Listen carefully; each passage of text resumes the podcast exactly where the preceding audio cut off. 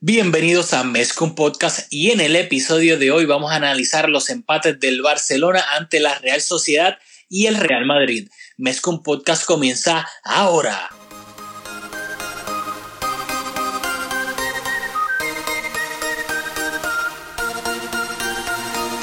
Kevin Roland, contigo empezó todo. Som el millor club del món, diguin el que diguin.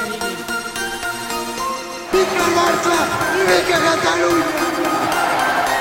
Apreteu-vos els cinc cinturons, que ens ho passarem bé. Bienvenidos a Mezcum Podcast, espacio dedicado a cubrir toda la actualidad del Fútbol Club Barcelona. Les habla Rafa Aldamoy junto a Julio Borrás. Dímelo, Julio.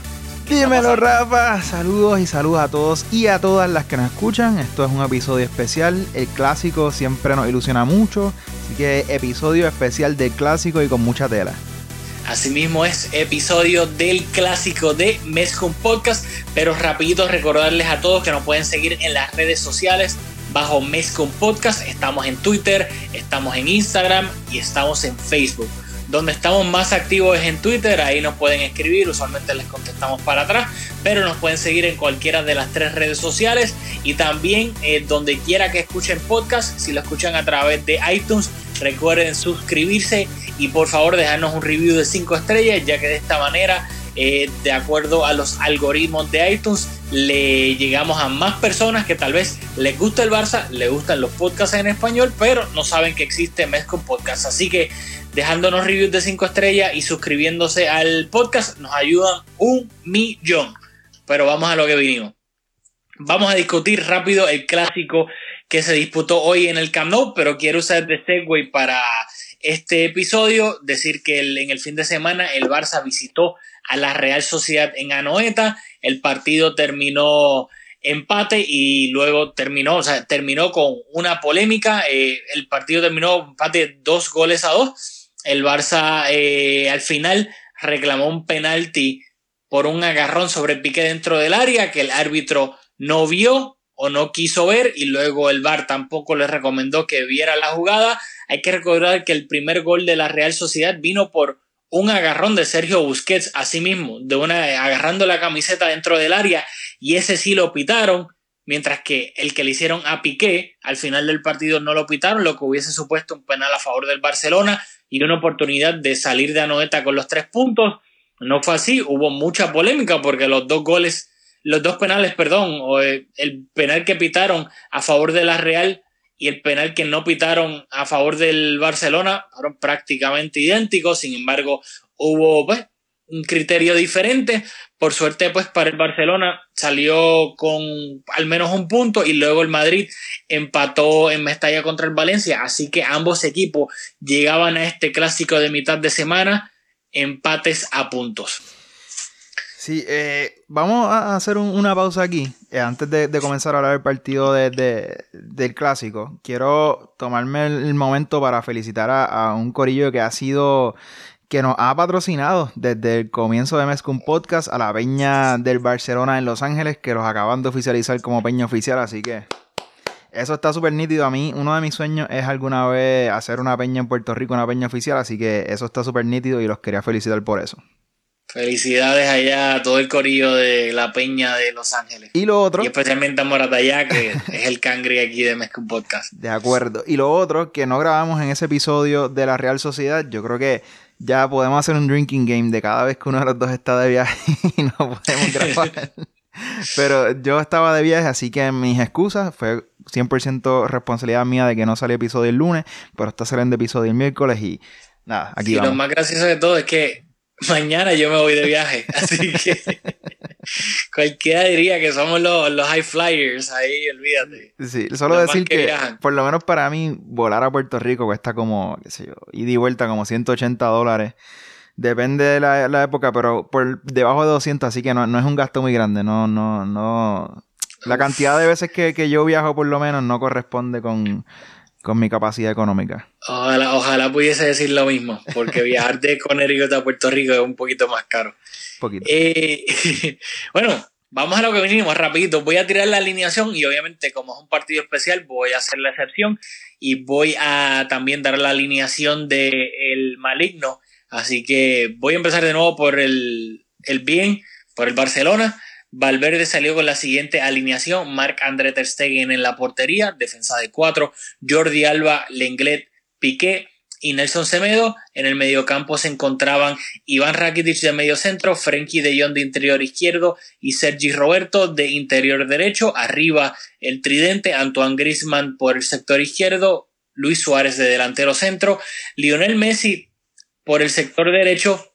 En el banquillo se encontraban Arturo Vidal, Ansu Fati, Sergio Busquets, Aleña, Carlas Pérez, Neto y Samuel Umtiti. Hay que recalcar rapidito que hubo un cambio a última hora. El que iba a comenzar era Sergio Busquets en vez de Iván Rakitic, pero parece que Busquets no se sentía del todo, del todo bien. Creo que tenía un poco de fiebre, así que hubo ese cambio de Rakitic eh, que entraba al once titular. Y luego en el Real Madrid, el 11 era Thibaut Courtois en la portería, defensa de cuatro, Dani Carvajal, Barán, Sergio Ramos y Mendy completaban la defensa de cuatro. Luego había medio campo de cuatro por parte del Real Madrid, ese famoso diamante, el rombo.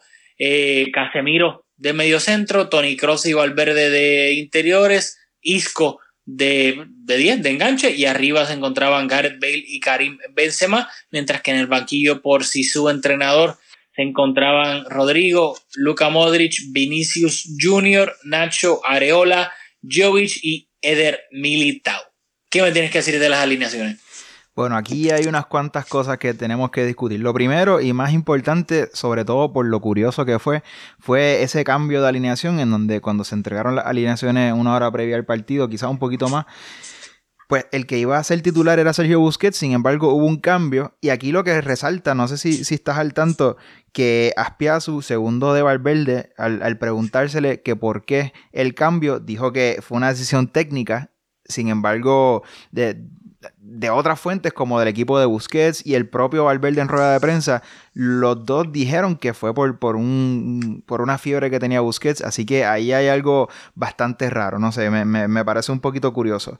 Eh, lo otro, o sea, hablando concretamente de Busquets, me tuve que poner Mr. Chip a buscar el dato porque realmente estaba, estaba bastante vago y lo estaba buscando, pero no lo encontré.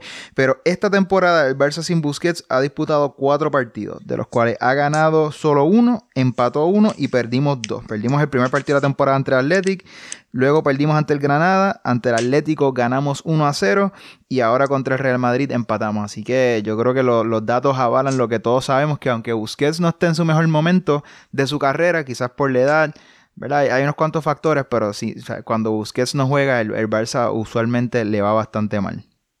Lo otro y te dejo hablar para así hacerlo un poco más interactivo, es que me pareció un, planteamiento bastante conservador. Eh, blindar la banda derecha con Sergi Roberto y con Semedo, a mí me parece un poco exagerado y más considerando el ataque del Real Madrid, que tampoco es que, que es muy amenazante. Así que creo que Valverde apostó por hacer el equipo lo más sólido posible y que y, rezar que Messi le resolviera el partido, pues hoy Messi no consiguió anotar, así que a Valverde le salió mal, pero te escribí antes de empezar el partido que me parecía que los dos técnicos salieron con un planteamiento bastante conservador. En el caso del Real Madrid, por alinear a Casemiro y a Valverde en, el mismo medio campo, me parece, me parece bastante conservador, así que no sé, creo que los dos técnicos apostaron por un fútbol un poquito más marrategui, al, al, a Zidane le salió quizás un poco mejor, pero el resultado es el mismo que esperábamos, un empate. Sí, estoy totalmente de acuerdo. O sea, los, los dos entrenadores fueron, por decir una palabra bonito, conservadores con sus alineaciones y creo que se dio en el, en el partido, en el sentido de que sí, alguien me dirá, pero ¿cómo van a ser conservadores si mira los números de remate, especialmente por parte del Madrid? Pero por esa misma, por ese mismo conservadurismo, que no sé ni siquiera si es una palabra, es que a la hora de definir el Madrid, simplemente eso, muchos de esos remates eran remates vacíos, que no tenían ningún chance de entrar, que no iban ni al arco, porque obviamente pues no tenían los jugadores que podrían tener un poco un poco mejor definición. Casemiro tuvo varios remates, Valverde tuvo varios remates que no son los jugadores que tú necesariamente quieres a la hora de que quieres rematando a la hora de la verdad.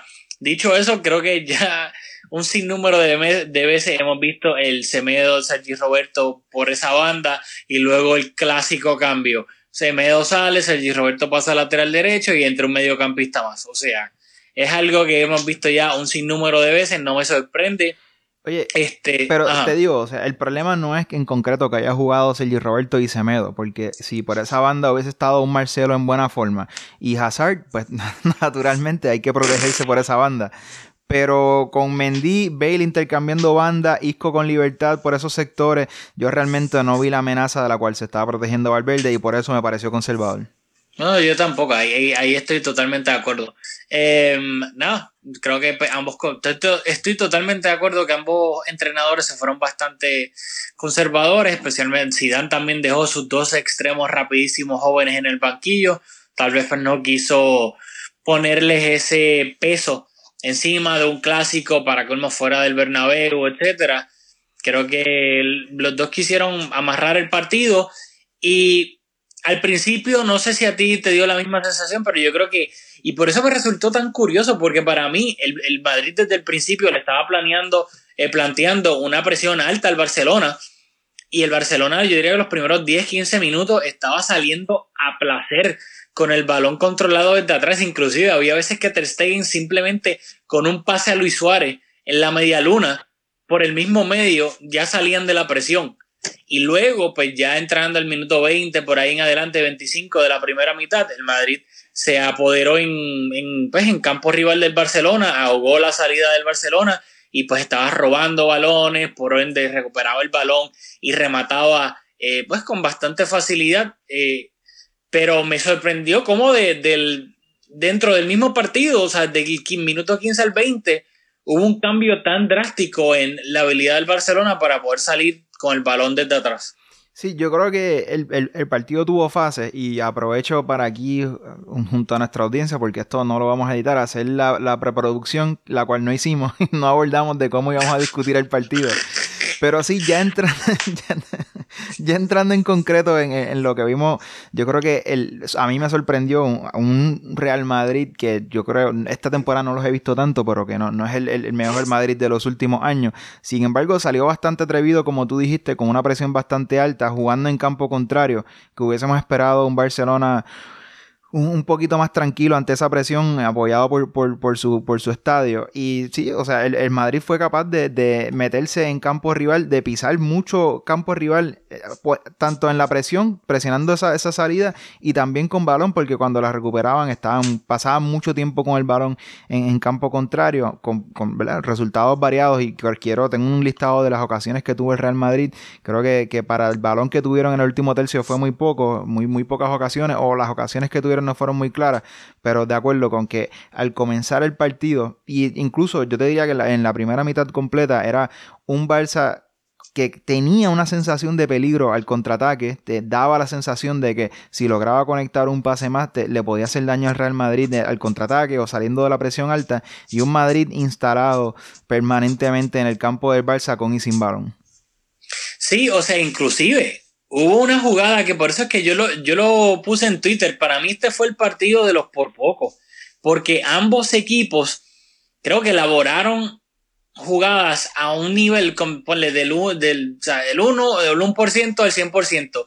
Elaboraban la jugada y ya fuese obviamente pues, controlando el balón en, en el campo rival o al contraataque y llegaban al 75%, al 80%, pero nunca lograban llegar por lo general, en casi la mayoría, al, al 95, al 100%. Siempre había algo que terminaban haciendo mal.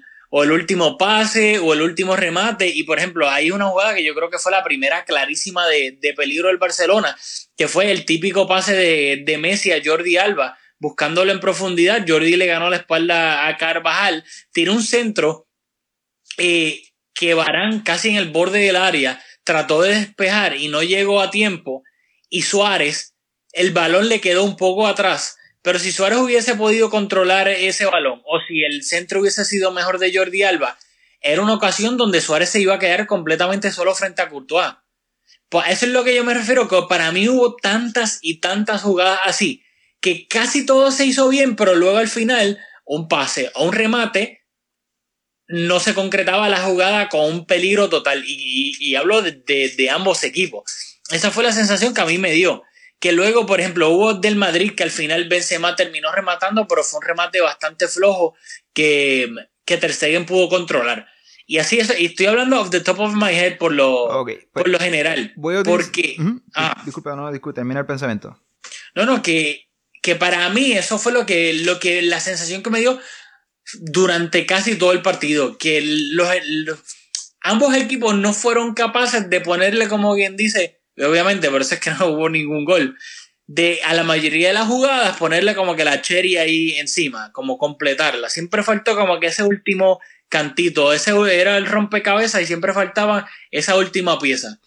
Lograban completar casi todo el rompecabezas menos la última pieza. Bueno, pues para apoyar ¿verdad? eso que, que estás diciendo, esas sensaciones de las cuales estás hablando, y yo estoy de acuerdo con que es un partido de sensaciones en donde el dominio, y yo quiero empezar diciendo que para mí el Madrid jugó mejor. Creo que lograron imponer su idea y con- controlar el partido. El Barça creo que estaba reaccionando a lo que planteaba el Real Madrid y eso tiene mucho mérito en el campo del Barça que el Madrid lograra imponer su criterio y que el Barça se tuviera que amoldar a lo que estaba planteando el Real Madrid. Dicho eso, ese dominio yo creo que no se trasladó en, en ocasiones muy claras, pero sí, como dijiste, en la sensación de que, de que, el, de que el Madrid estaba pasándole por encima al Barça. Entonces veo el partido, eh, me meto en las redes sociales y escucho la radio y estoy escuchando, yo escucho el larguero para, para que tengan la referencia a lo que estaba escuchando, eh, lo, lo escucho habitualmente y parecía que el, que el Madrid le había dado un baño al Barça. Y me estaba planteando como que contra, no lo vi con suficiente detenimiento o, o- o la emoción de estar viendo el partido, ¿verdad? Pues entonces tuve que volver a ver el partido para tomar apuntes y anotar las ocasiones. Y esta es la lista que tengo. Tú si recuerdas alguna otra que no estoy comentando aquí, me lo dejas saber, pero creo que, que de las ocasiones más claras de ambos equipos, esta- estas fueron. En la primera, y particularmente en la primera mitad. En el minuto 17, un cabezazo en un tiro de esquina, producto de un córner que Piqué en la línea. El cabezazo no fue muy limpio, pero fue de Casimiro y luego Benzema creo que también hizo contacto. Ter Stegen estaba vendido, eh, rendido, aunque no fue un cabezazo con, con mucha potencia, pero o sea, era, un- era un- una ocasión clara. Creo que sin duda la más clara del Madrid en esa primera mitad y fue producto de un corner, no fue producto de, de- de- de open play. En esa jugada, que vamos, estoy seguro que tú quieres hablar del VAR, pero voy a mencionar las polémicas, no me voy a tener mucho en ellas y luego tú elaboras. En esa No, jugada... tranquilo, si quieres mencionar la jugada, la jugada, ¿sabes? La jugada, los chances. Lo que pasa es que en están, todas entrelazadas, querido Exacto. Rafa. En esa misma jugada está la primera de dos grandes polémicas. Eh, en, el, en el despeje de, de, de esa jugada, Lenglet logra ganar el balón, sin embargo, eh, Varane, que había hecho como un pequeño sombrero, hizo contacto con el balón, no tenía ninguna opción de llegarle al balón. Lenglet logra despejarla con la cabeza, pero en la parte baja hace contacto con Varane, le deja los tacos pegados completamente a, Varane, o sea, le, le- hace un- unas marcas bastante visibles en, los muslos, así que luego la comentamos.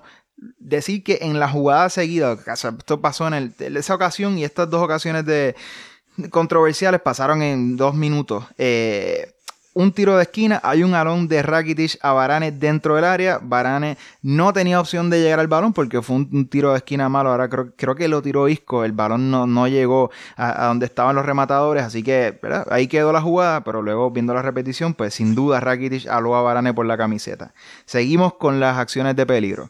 Benzema y Casimiro tuvieron dos tiros desde fuera del área. La, Ter Stegen atrapó la de Benzema sin ningún problema. La de Casimiro la sacó al corner, pero creo que también lo, lo- hizo por precaución. Creo que un, un arquero como Ter Stegen para vencerlo tiene que ser con, con un tiro mucho más potente y más colocado. Ahora con las del Barça en el minuto 30. Griezmann se giró, recibió el balón en el centro del, campo, se giró y hizo un- abrió el, el- el- balón perfecto con Jordi Alba que venía en carrera por la izquierda. Jordi buscando a Sergi Roberto eh, le hizo un pase, pero Courtois la despejó, le cayó a Messi dentro del área. Creo que no le pegó limpio, no sé si fue de Casimiro, eh, no sé quién hizo ese último contacto, si Messi o Casimiro, pero remató casi a puerta vacía y Ramos la sacó de, ahí, a- al final la sacó de, no de la línea, pero, o sea, no tenía ninguna opción de llegar. En el minuto 41, Messi habilitó a Alba por encima de toda la defensa. Alba se quedó solo, completamente solo frente a Courtois. yo creo que se puso nervioso ante lo solo que estaba y le pegó desviado. Esa, aunque no retó a Courtois, fue sin duda la ocasión más clara. En el, minuto 44, Valverde le pegó desde fuera del, área. Ter le atrapó, le atrapó a dos tiempos porque llevaba mucha, mucha potencia, pero yo creo que le atrapó con bastante facilidad. Así que si, si miras todas esas ocasiones, de las cuales ninguna fue tan clara, o sea, el Madrid para toda la jerarquía y todo el tiempo que tuvo el balón en el último tercio del campo, realmente no, no le hizo daño al Barça, no, no, no tuvo ocasiones muy, muy contundentes. No, yo estoy, estoy totalmente de acuerdo. Y inclusive la, y no te falta entre comillas la que yo mencioné ahora, eh, que no, no resulta un remate, pero fue una jugada de nuevo del, del por poquito. Pero yo estoy de acuerdo, o sea, el Madrid vamos, que el Madrid me jugó mejor que el Barcelona, eso estamos de acuerdo, pero que uno, no fue una cosa abrumadora ni nada por el estilo como los querían estar vendiendo, que sea un baile ni nada por el estilo. Y segundo, el, el Barça también creó ocasiones de peligro, o sea... Iguales o más claras. casi igual o más en esa primera mitad. Yo lo que pienso es que en esa primera mitad, y aquí yo creo que es donde se ve en la mano del entrenador. Yo creo que aquí en este caso, pues eh, Zidane le ganó la partida táctica a Valverde, porque para mí cuando a ti te presionan arriba y no y tú no logras salir con el balón eh, pues controlado, o sea, con salir con el balón desde atrás la mayoría del tiempo y te ahogan la salida, te, te, roban el balón y lo recuperan arriba, eh, todo eso para mí y para mí el Barcelona también daba la sensación de que siempre estaba llegaba tarde a los balones, dividido. Siempre estaba medio segundo más tarde que el próximo del Madrid. Y yo creo que eso se debe simplemente a colocación en el campo. Y para mí eso, lo que se trabaja es, son los entrenadores. Y cuando pasa eso, es que para mí un entrenador, este partido, lo trabajó mejor que otro, porque muchas veces el Barcelona, el Madrid estaba muchísimo mejor colocado que el Barcelona para hacer la presión arriba. Recuperaba el balón y lo recuperaban en, situaciones peligrosas. Y cuando había un balón dividido, la mayoría del tiempo, para mí la sensación que me daba era que el Barcelona llegaba un segundo tarde siempre al balón. O que el del Madrid llegaba primero que el del Barcelona. Yo te tengo una, una propuesta contraria y estoy seguro que si no, nos escucha algún madridista va a estar en desacuerdo con lo que voy a decir. Pero creo que hablando de los entrenadores y los aciertos, creo que creo que Zidane se equivocó colocando de titular a Valverde, te digo por qué. Ya tú tenías el mediocentro blindado con Casimiro recogiendo pelotas. Tú sacando a, a Valverde y dándole entrada a Modric ibas a perder mucha presión y eso fue lo más efectivo que tuvo el Madrid, ¿verdad? La presión. Sin embargo, Modric tampoco es un jugador que aún teniendo su edad, se le, o sea, Modric corre y, y posicionalmente es muy inteligente, así que tampoco ibas a perder tanto. Pero en fase ofensiva, cuando el Madrid recuperaba y en esas transiciones que tienes que pensar rápido, Valverde fue incapaz en todas las ocasiones de habilitar a sus compañeros limpios para crear ocasiones. Creo que con esa presión del Madrid, teniendo a Modric en campo, hubiesen tenido salidas más limpias y estoy seguro que hubiesen tenido considerablemente más ocasiones de, anotar goles. No sé si te pareció lo mismo que al Madrid, lo que le faltaba era ese enlace en, las transiciones para habilitar a los jugadores. No, estoy totalmente de acuerdo, porque por eso mismo es que mencioné cuando estábamos hablando de las alineaciones que dije que, lo, que, los dos, que tú y yo estamos de acuerdo, que ambos se fueron, eh, tanto Valverde como Zidane, bastante conservadores con las alineaciones y que ahí mismo mencioné que alguien va a decir, pero ¿cómo vas a decir que Zidane se fue conservador si mira todos los remates que hubo? Pero la calidad de esos remates no fueron las mejores porque, como bien dijiste ahora, que estoy de acuerdo, y vaya, bueno, nosotros no, no planeamos esto, esto no es como la lucha libre, ¿sabes? Esto no, para darle la razón a Julio, no lo planeamos. Pero estoy de acuerdo en el sentido de que sí, le funcionó para Valverde, recorrido, etcétera, y recuperar el balón, pero a la hora de recuperarlo, una vez lo tenían, claramente no tenían la misma claridad que hubiesen tenido con un Modric, por, decir, por decirlo, porque los remates, muchos de los remates fueron, no fueron al arco, y fueron Sí, desde fuera del área. desde fuera del área, que no estaban ni cerca de entrar, y también muchas veces cuando no lograban concretar, la otra cosa que estaba mencionando es porque los dos equipos o el último pase no lo daban bien o no terminaban rematando bien, pues también se debe en eso, por ejemplo, como mencionaste, de tener a dos jugadores netamente de corte defensivo como Casemiro y Valverde, que sí te para recuperar el balón, presionar arriba físicamente, te, obviamente te, te daban un plus bastante grande, pero luego a la hora de cuando ya recuperabas el balón y lo tenías, pues hacer daño, daño real con el, con el balón, pues claramente son dos jugadores que esas no son sus características. Así que estoy de acuerdo y pues Zidane le dio más peso a recuperar el balón y luego encontrar una de las muchísimas que iban a, a tener recuperando el balón a que tal vez quitar a Valverde, que viene siendo titular indiscutible para Zidane, y poner a Modric, y entonces que el partido fuese un poquito más even en ese sentido, porque el Madrid no iba a poder ejercer esa presión alta por tanto tiempo como si lo pudo hacer con Casemiro y con Valverde. Sí, yo creo que Zidane escogido su poison. Claro, tomó esa decisión y el resultado, qué sé yo, un empate en el Camp Nou es un buen resultado, pero creo que como estaba el Barça, el, Madrid pudo haber sacado un poco más si hubiese tenido un jugador más creativo ahí cerca de los delanteros. Te tengo otra, otra, otra propuesta que, que he estado pensando que contra, o sea, el Madrid hoy fue un jugador, un equipo con, yo no, no miré la posesión, pero por lo menos me da la sensación que pisaron muchas áreas rival y que en el último tercio tenían bastante el balón. O sea, si, si sí, aún así, rápido, no tengo la posesión en el último tercio aquí, pero la posesión final fue 52% del Barça y 47% el... Claro, pero la mayoría del Barça era teniendo el balón en su propio campo, ¿verdad? Entonces el Madrid sí, tuvo el, balón mucho tiempo en, en, en, zona del Barça cosa que se que, que contrasta con un, equipos anteriores del Barcelona donde sí tenía bastante posesión, bastante control del balón y el Madrid era el equipo que era sólido en defensa y no lo hemos dicho, pero el Barça estuvo bien sólido en defensa, o sea, yo creo que el Barça aún el Madrid jugando mejor, el Barça no sufrió.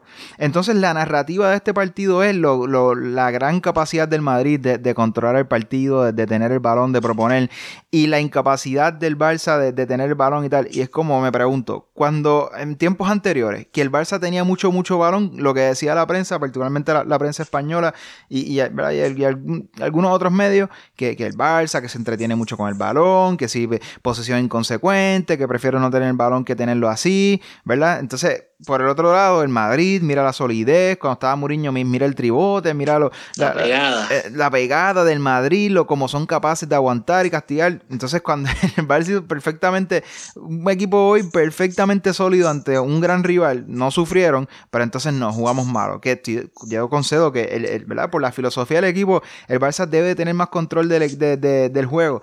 Pero vamos, o sea, cuando se invierten los papeles, no son, la prensa no es capaz de, de dar la misma narrativa y eso me molesta un poco. Es que ese es el hándicap que lamentablemente el Barça va, juega todos los partidos y que el Madrid no lo tiene. También lo, y lo hablamos aquí muchísimas veces, también aplica para los fichajes.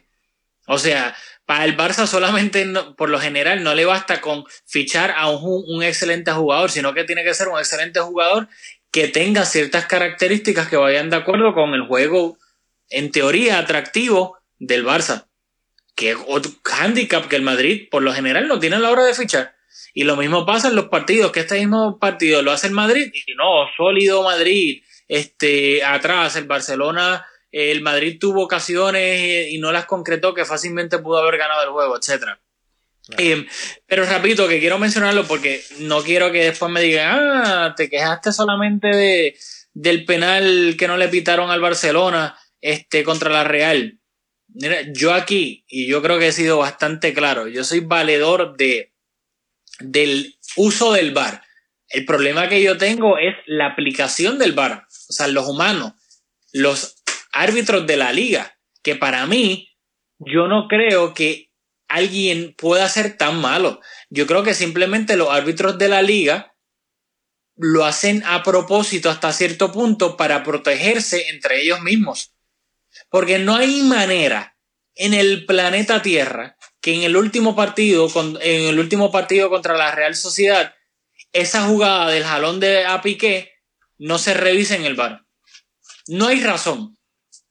Y en este clásico, no hay manera que la patada de, del Ingleta Barán, que para mí es penal, y luego el jalón y agarrón y que lo derriba de Rakitic a Barán por la camiseta, no hay manera en el planeta Tierra que el árbitro que está viéndolo desde arriba en el bar bueno, en las oficinas del bar en Madrid, si no me equivoco, perdón, en, que quedan en Madrid, en La Rosa. No hay manera que ese árbitro con esas dos jugadas no le diga al árbitro principal, mínimo, verifícala. No sé si la viste o no, pero mírala. Luego, cuando la miras tú en el bar, toma tu decisión después que la viste, pero creo que la debes mirar. No hay manera en el planeta Tierra que el árbitro del bar no vea eso. Simplemente es que optan por no hacerlo. Y yo pienso, mi única razón es para no dejar en evidencia al árbitro, que no lo metan a la nevera, etcétera, lo que sea, y luego básicamente decir, caballo, yo te hice el favor. Cuando yo esté de árbitro y tú estés en el bar, lo mínimo que espero es que me trates igual. Porque es que no hay manera, fueron dos penales clarísimos. Y yo lo que me molesta es que yo, a mí no me, molesta, me importa perder o ganar, siempre y cuando no hayan habido jugadas polémicas clarísimas. O sea, yo creo que es un, un poco contradictorio, polémica, clarísima, etcétera, pero que para mí son clarísimas que pudieron afectar el partido y de la misma manera que critiqué hasta más no poder lo de la Real Sociedad, también tengo que decir que aquí para mí me parece que hubo, que hubo dos penales clarísimos a favor del Real Madrid que no se pitaron y que ni siquiera se revisaron con el VAR. Y para mí ese es el problema, son los árbitros de España que no sé, ni siquiera es que ni siquiera revisan el VAR. Me parece algo absurdo y lo tenía que decir. Porque no, no quiero que me digan ventajista que solamente me quejo del bar cuando no le beneficia al Barcelona. O sea, hoy el bar para mí le beneficia. ¿Sabes? El mal uso del, del bar le benefició, le benefició al Barcelona. Ok, bueno, pues respira que, yo te, voy a rebatir ese, argumento. Eh, yo estoy de acuerdo con, que ¿verdad? El, bar como herramienta está nítido, lo, que está fallando es el, el, humano que lo está utilizando. Sin embargo, las personas que nos llevan escuchando de mucho tiempo saben que yo no soy partidario de, dar penales cuando realmente, o sea, yo creo que los penales es una pena tan grave que solamente se deben de otorgar en, cuando realmente lo ameriten. Y en estos dos casos, si nos vamos por el libro, o sea, el alón de la camisa, claro, el, contacto del inglés con las piernas de, de Barane, los dos, claro, y no, y no, no puedo rebatir eso, eso, eso, las imágenes están. Sin embargo, en la primera, cuando la inglés va a buscar ese balón, Barane viene en dirección contraria al inglés. Los dos van hacia el balón que está en el medio. O sea que no es que Barane está tirando la pierna buscando a un Barane que se le está alejando. Los dos vienen a enfrentarse el balón, o sea, Lenglet no va a darle una patada al balón porque el balón venía por arriba. Y creo que tampoco va a buscar a Varane. El contacto es totalmente accidental. A un balón que Varane no tenía ninguna opción de llegarle. Y que Lenglet ya creo que había ganado. No, no, no me fijé bien, pero me parece que el contacto de Lenglet con el balón para despejarlo con la cabeza es o contemporáneo o anterior al contacto con, las piernas de Varane. Así que ah, para mí eso hubiese sido un penal bastante contra bastante harsh, dado que Varane no tenía ninguna opción de llegar a ese balón. Lo mismo con lo de la camiseta. O sea, si todos los alones de camiseta dentro del área son penal, o sea, habrían dos, tres penales por cada partido. Yo creo que no todos los alones son penal. Y en este caso, que el, el, saque de esquina fue malo, que el balón no llegó a donde estaban esperando los rematadores, que se quedó, no sé, estoy seguro si en la barrera, no estoy seguro, pero el balón ni siquiera llegó al área.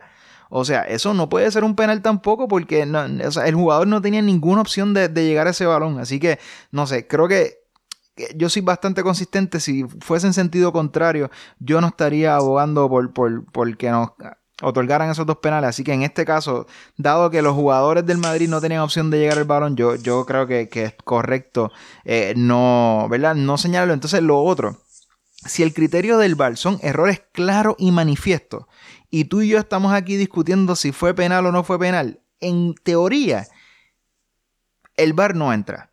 ¿Verdad? Porque no fue claro y manifiesto, porque tú y yo, dos personas que nos gusta el fútbol, que tenemos, estamos en desacuerdo, que no somos árbitros ni, ni, cerca. Pero, o sea, yo creo que hay una posibilidad para debatir. Pues el, el, criterio es claro y manifiesto. Pues entonces aquí el VAR no entra. Que no ha sido así durante la temporada, establecido está. Pero, o sea, de nuevo, creo que no fueron penal y creo que bajo el criterio de claro y manifiesto, el bar no entraba. Bueno, yo difiero totalmente, pero no vamos a estar aquí. Creo que ya hablé bastante y me un rant. Tú ahora también explicaste tu parte. So, whatever, pensamos completamente diferente. No vamos a entrar aquí, estar 20 minutos en un dime y direte. Eh, Vamos a seguir. pero. vamos a seguir. No, no, tranquilo, tranquilo. Este, tengo que hacer la maleta. O tengo que ayudarme por lo menos a hacer el aguaje, de que ayudo a hacer la maleta. Este. Pero también quería mencionar algo, aunque Griezmann tuvo una, una buena jugada, pero en, déjame ver en qué minuto fue esto. Los cambios, primero, voy a hablar de los cambios por el Barça. En el minuto 55, pues fue el cambio de toda la vida, salió Nelson Semedo, eh, Sergio Roberto pasó a jugar de lateral derecho y entró Arturo Vidal al medio campo. Y en el minuto 83 entró Ansu Fati y salió Antoine Griezmann. Y tengo acá la estadística. En 7 minutos, Ansu Fati Ay, según. Fermín Suárez, generó más ocasiones que todo el Barça salvo Suárez. Ansu Fati, solamente por cuestiones, ya yo ni estoy hablando de talento, que para mí Ansu Fati me parece un jugador estupendo. Por cuestiones de ser un jugador diestro, un extremo izquierdo diestro, estilo Neymar, obviamente salvando las diferencias que hay, simplemente el Barcelona se beneficia mucho más de tener un extremo izquierdo puro por esa banda. Porque Griezmann, y de nuevo, no dudamos jamás y nunca del talento brutal que tiene Griezmann, pero Griezmann la mayoría, de, la mayoría del partido lo que se pasó haciendo fue retrocediendo y recibiendo el balón con la espalda a la portería. O sea, no estaba de cara a la portería. Griezmann lo que estaba era bajando y tocando, ayudando. O sea, in- intercambiando pases. Casi nunca estaba mirando de cara a portería porque es normal, es, es normal, no juega, esa no es su posición. Sin embargo, cuando Ansu entra, que juega en su posición, recibe el balón como un extremo izquierdo de cara para encarar e ir hacia portería, ya sea en profundidad hacia la banda para tratar de sacar un centro o haciendo la diagonal de cara a portería. Pero ya de por sí, por cuestiones eh, de, de posicionamiento me refiero, se ve una diferencia. Y para mí eso es lo- que me chirría de, de ver cuando se juega con un extremo izquierdo puro versus cuando se quiere meter a Griezmann por esa banda donde todo su talento es brutal. Para mí se, es como una Coca-Cola. Griezmann es una Coca-Cola fría, o sea, con hielito, que cuando te la tomas te baja por la garganta y hasta te quema. Pero cuando la pones por li- cuando lo pones por la izquierda, es como cuando te sirves la Coca-Cola de un padrino que lleva como cuatro horas afuera, que ya está aguado, no te sabe igual. Ya, Rantover, pero lo tenía que mencionar. Yo sé que de nuevo aquí, y me gusta porque en algunas cosas estuvimos de acuerdo, y ya aquí creo que ya las últimas dos cosas estamos ya en butting heads aquí. Es que, o sea, nuevamente a mí, a mí me gusta mucho Ansu Fati y creo que, que va a tener sus momentos. Pero en este partido cuando entró, hizo una gran... Creó una gran sensación de, de- darle un, un aire al Barça cuando encaró a Carvajal con, ¿verdad? con el resultado de, que se ganó un tiro de esquina, pero creó esa sensación de peligro. ¿verdad? Con, con un resultado positivo, sacar un tiro de esquina, pues, pues, ¿verdad? No, no, no perdió el balón. Sin embargo, después de esa, creo que fue la primera intervención que tuvo. Después de eso, Ansu Fati lo que hizo fue perder balones y no encontrar a sus compañeros con los pases. eh, o sea, que, que no, no, no, o sea, ¿qué, jugada No, creo? No quiero. recuerdo. O sea, Porque hubo una Ajá. que de no- otra ocasión de peligro que a mí me molestó que yo pensé que él tenía la opción de seguir conduciendo el balón hacia el medio para inclusive sacar un remate. Suárez venía haciendo la diagonal hacia afuera y él le dio el balón a Suárez y Suárez lo perdió. Que para mí él tuvo, tuvo que haber sido un poquito más egoísta ahí. Luego también él forzó la falta en el medio campo. Una falta de. o sea, la falta en, el mí. otro lado del campo. O sea, Ansu Fati no hizo pero- más nada. No hizo más nada. Sin embargo, Griezmann, como dije, una de las ocasiones Siete más peligrosas, una de las ocasiones más peligrosas del Barça fue cuando Griezmann la recibió, se giró, habilitó a Jordi Alba, el que terminó con el remate de Messi, tuvo un remate dentro del área que, que no, whatever. El punto es que, o sea, esa narrativa de que Ansu Fati en 7 minutos, o sea, Ansu Fati fue Pero- igual, no, no, o sea, Ansu Ansi jugó 7, Griezmann jugó 83. Está bien, y puede jugar en los 90 minutos. O sea, le- o sea, Ansu Fati no le puede cargar las botas a Griezmann. Ahora, si, si, En el. Me, me quiero hacer la es que- salvedad. para que- que, tú lo. es que para me- que tú le si tú me estuvieras viendo, estoy como, es que no quiero ni entrar en este debate porque O es que, sea, ah, Griezmann jugando de extremo izquierdo. ujú. versus Ansu Fati jugando de extremo izquierdo. Eh, yo no sé, yo lo quiero, que infinitamente, quiero- infinitamente mejor, pero es que, Exacto, es que quiero que lo digas para el podcast. infinitamente mejor. O sea, es que Ok. es, o sea, es, es que no quiero ni entrar en esta discusión. De-. Es como siento que, que estamos peleando por qué, qué es de mejor deporte entre el baloncesto y, y, y el WWE. Es como que. Es como que. ah, ¿qué, ne- qué necesidad hay de eso? eh? pero, o sea, Rafa, ¿sabes? Por favor. no, pero es que Es demagogia. No, no es demagogia, o sea, porque simplemente yo no, no estamos hablando de la calidad, estamos hablando de, de automatismos en el campo, de cómo Griezmann, por el que está jugando en el lado que no, que no es su posición para nada, lo, la mayoría del tiempo, especialmente en este clásico, Griezmann lo que hacía, lo que se veía obligado a hacer, era bajar, recibir el balón y tocarlo con de espalda portería. Griezmann, por posicionamiento, no estaba en el sector izquierdo recibiendo un pase en profundidad por esa banda o él encarando a alguien. Y por eso para mí, pues es lo que siempre digo, está, es- está siendo desperdiciado la mayoría del tiempo. La única las veces que hemos dicho contra Griezmann por la banda izquierda ha sido cuando, entre comillas, ha actuado como un extremo izquierdo, cuando le han dado el pase al espacio y Griezmann ha ganado y ha definido, creo que las dos veces, si no me equivoco, de, de cucharita. O sea, picándola por encima del portero. Cuando actuó como un extremo izquierdo, pero la realidad es que la mayoría de las veces, cuando Griezmann está por el sector izquierdo, lo que hace es irse hacia el medio o se ve obligado a bajar y en verdad a ponerse a tocar un poquito ahí. Pero nuestro único threat por esa banda izquierda, la mayoría del tiempo, es el pase a Jordi Alba. Mientras que con Ansu, cuando juega, yo pienso que tenemos un peligro extra por esa banda. Porque él juega ahí. De la misma manera que si pones a Ansu Fati por el sector derecho, pienso que sería un desperdicio total.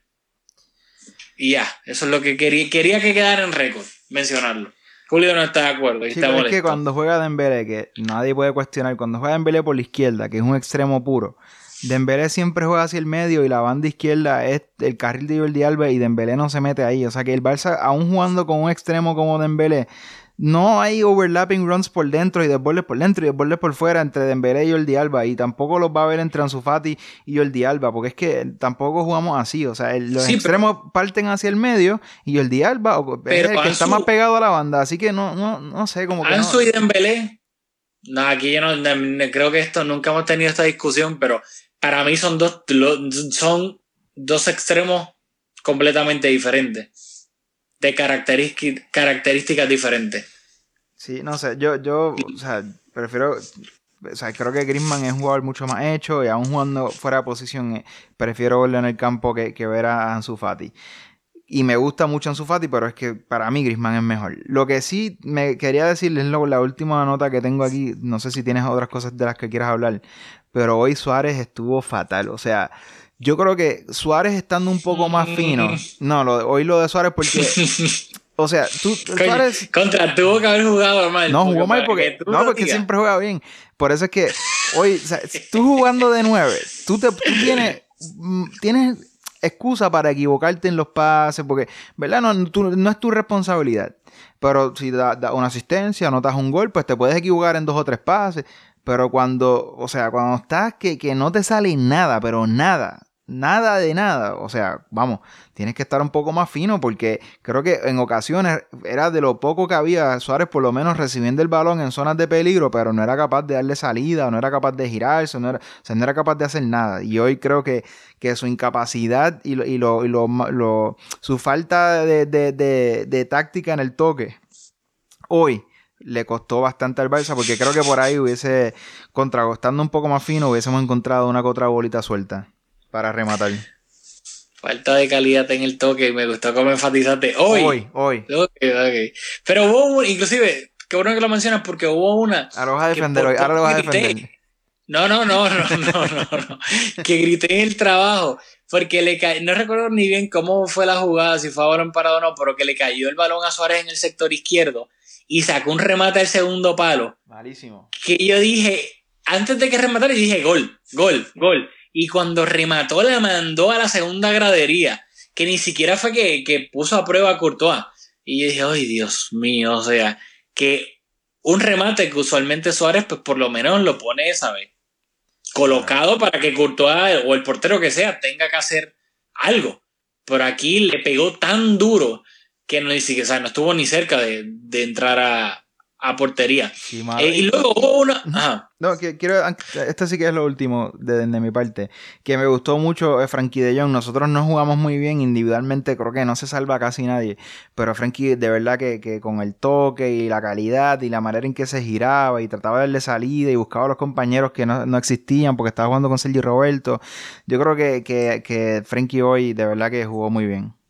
Sí, o sea, Frankie fue el mejor jugador del partido. O sea, cómo se giraba, cómo le daba salida al balón, cómo se gambeteaba a los otros jugadores, inclusive la jugada que hizo una pared y casi, bueno, casi anota. Llegó hasta el área y el remate pues no fue tan fuerte, pero fue una jugada espectacular. y yo creo que, algo que hay que recordar, eh, ah, rapidito, que sí, el Barça, ahogaron al Barça en Madrid, eh, presión arriba. O sea, el mediocampo del Barça era Frenkie de Jong, que sin duda es uno de los mejores mediocampistas del mundo, pero al lado tenía a Rakitic y a Sergi Roberto. O sea, yo creo que eso como que lo estamos viendo un poco en el análisis de todo que sí el Madrid lo hizo, presionando arriba con Bale, con Benzema, con, con Isco, con, con Fede Valverde, con Casemiro, con Tony Cross. Pero, o sea, si tú tapabas a Frenkie, los otros mediocampistas del Barça eran Rakitic y Sergi Roberto que claramente no son los dos jugadores más técnicos del planeta Tierra. Bueno, Rakitic, para darle Rakitic, es bien técnico, pero de nuevo, para o sea, mí, no, para mí Rakitic cumple. Súper técnico. Para, no. Cuando, para mí Rakitic no tiene la capacidad, cuando presionan al equipo arriba, arriba, de recibir el balón controlado, limpio y girarse rápido para quitarse la presión de encima, que sí lo tiene un Modric, que sí lo tiene un Frenkie de Jong, por ejemplo, que lo tiene un Arthur, que lo tiene un Tony Cross, por ende. Estoy mirando aquí la alineación. Para mí Rakitic no tiene esa habilidad. eso sí que no le hemos... Bueno, o sea, yo... Que no es Arturo Vidal con el balón, obviamente. es mejor que Arturo Vidal. Lo hemos hablado, sí. O sea, yo hice hincapié al comienzo de una de las primeras cosas que dije en este episodio fue los resultados del Barça jugando sin Busquets. O sea, que, que sí estamos conscientes de que esta incapacidad del Barça de controlar el partido fue contando con la ausencia de, de Busquets. Y lo otro, que Rakitic, que a mí me parece un jugador fantástico y muy técnico, no es medio centro. O sea, Rakitic en el Sevilla era un box to box casi un 10. Entonces, jugando en el Barça me parece un jugador técnicamente bien correcto, pero usualmente jugando de interior, jugando de cara a la portería, o sea, no recibiendo el, balón de espalda a la portería y girándose. Rakitic es un jugador directo, capaz de recibir el balón y, darle salida y tal, pero siempre, casi siempre, ya con, un poquito de, viento en la conducción. Así que jugando sin Busquets, con Rakitic de medio centro, que no, yo creo que es bastante es sensato decir que, la posición natural de Rakitic no es de medio centro, igual que estás hablando de, de, Grisman. Así que concedo que esta, esta falta del Barça de, imponer criterios en el medio fue jugando con un medio campo inédito y, y, por posición y por personal, o sea, no, no, el, no el medio campo más fuerte del Barça. Sí, a eso es lo que me refiero, o sea, hay jugadores que tienen la habilidad técnica de poder superar este tipo de presiones porque son capaces de recibir el balón del portero, por ejemplo, o del, o del central, recibirlo limpio, que se le quede pegado al pie, y luego tienen la capacidad de girarse con el balón limpio para quitarse esa presión de encima. Otros mencionamos de la ley, Parejo, Vanega, son jugadores que tienen esa calidad técnica para poder superar las presiones rivales con bastante facilidad. Obviamente el mismo Busquets que no, que no estaba. Rakitic Sí, es un jugador correcto, sin duda alguna, estoy de acuerdo, pero él no tiene esa, esa habilidad técnica que sí tienen esos otros jugadores. Por ende, creo que, que, eh, y ahora es que viendo la alineación de nuevo, como que se me prendió el bombillo, pero creo que claramente es algo para tener en cuenta porque al Barça se le hizo tan difícil salir con el balón desde atrás, porque dos de sus tres mediocampistas no son mediocampistas adecuados para poder superar una presión alta tan bien ejecutada con tantos jugadores como lo hizo Real Madrid. Y yo estoy seguro que si el, el Barça hubiese jugado con Busquets y con Arthur, sin duda alguna la presión alta del Madrid no hubiese sido tan efectiva.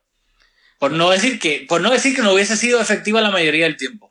Sí, estoy de acuerdo, pero, o sea, decir eso es decir, oye, el Madrid si hubiese jugado Hazard y tal, pero, pero, o sea, no, no quiero... No, no, no, pero claro, si hubiese jugado Hazard, tal vez alguna hubiesen finalizado mejor la jugada. Pero me quiero, digo esto y no quiero de nuevo entrar, tienes razón en el de, no, si mi abuela tuviese rueda fuese una bicicleta, pero me refiero de que claramente el tema de este partido, diría yo, pues fue la presión alta del Madrid, la incapacidad del Barcelona de poder salir de ella y que el Madrid recuperó muchos balones en situaciones de peligro cerca de la portería del Barça.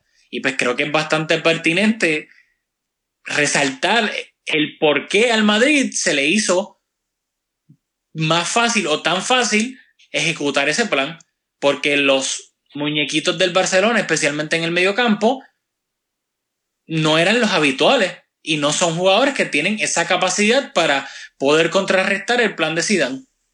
Eso, eso, eso está bastante claro. O sea, pero de nuevo, no vamos a entrar aquí en un rant de Sergi Roberto, pero las, cualidades de Sergi Roberto como interior pues se alejan a las de, por ejemplo, las de Rakitic o, o las de Artur. Y, y, y, Rakitic no es Sergio Busquets. Hasta las de Araña. Y Rakitic no es Sergio Busquets, que es el mejor medio centro del mundo, que no está en su mejor momento, pero sigue siendo un jugador imprescindible para el Barcelona, aunque esta temporada no ha sido imprescindible para Valverde, pero es evidente que cuando no está el equipo, ¿verdad? Pues, pues sufre. Así que, nuevamente, o sea, el Madrid dominó metiendo más hombres ante un, medio campo que cuando lo vimos yo creo que, que a todo el mundo nos, sorprendió. Así mismo es. Eh, yo creo que, no sé si tienes algo que decir antes de ir ya wrapping it up rapidito.